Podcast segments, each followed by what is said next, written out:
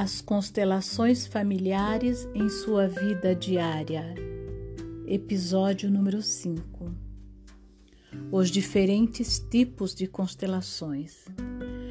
A constelação pessoal individual ocorre no caso de constelações pessoais e quando elas se referem somente a membros de uma família e às pessoas que estiveram interligadas com essa família de modo a influenciar o sistema.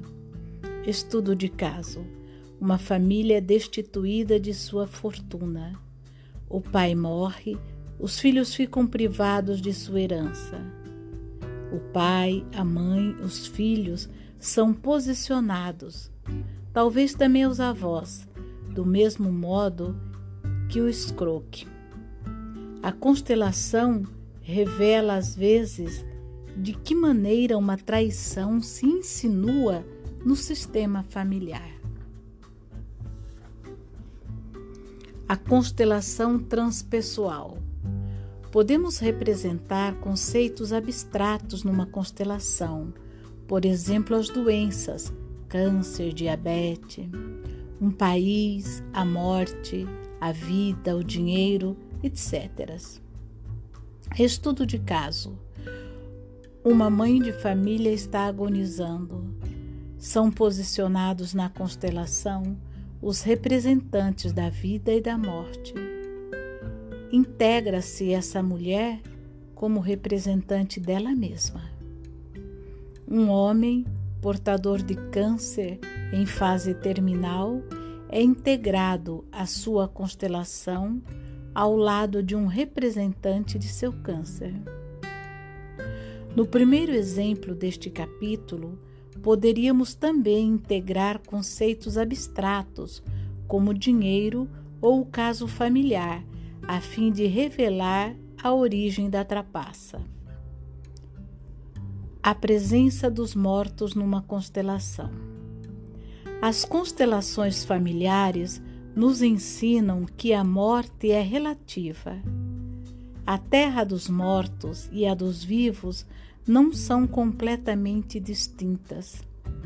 Os antepassados falecidos, as crianças mortas em tenra idade, afetam o campo da energia familiar da mesma maneira que a influência dos agressores continua a afetar as vítimas, estejam eles ainda vivos ou não. Certas pessoas já falecidas estão em paz, outras não. Devemos agradecê-las, respeitá-las e pranteá-las. O trabalho na constelação familiar pode levar a paz para elas. É assim que os vivos também experimentam a paz os incontáveis benefícios das constelações familiares. Estabelecer a constelação familiar é trabalhá-la. Depende sem dúvida dos clientes que fazem essa experiência. Costumamos acreditar erroneamente que os representantes e espectadores extraem menos benefícios Quero corrigir essa ideia equivocada. As constelações têm de fato os mesmos efeitos benéficos sobre clientes, espectadores e representantes. Isso pode parecer surpreendente e, entretanto, é mundialmente sabido. As constelações familiares são a ocasião certa para cada um enriquecer sua experiência de vida e de relacionamentos num plano muito profundo. O papel do representante e o do espectador nos permitem aprofundar essa experiência de vida com a mesma intensidade que o cliente. Aliás, os clientes que vêm apenas para fazer uma própria constelação passam ao largo de grande parte dos benefícios desse trabalho. Os papéis de representante e de espectador aguçam a nossa capacidade de integração tanto quanto a do cliente. A experiência do campo de energia permite adquirir competências relacionais e habilidades para viver bem o dia a dia. Os benefícios para os clientes e suas famílias. Os clientes trazem sua história, aqueles, aquela que contam desde sempre sobre sua própria família. O pai tinha tal característica particular, a mãe aquela outra, eles sofreram dessa ou daquela maneira, etc. Eles trazem consigo um quadro que lhes é habitual de boas e más pessoas de sua família.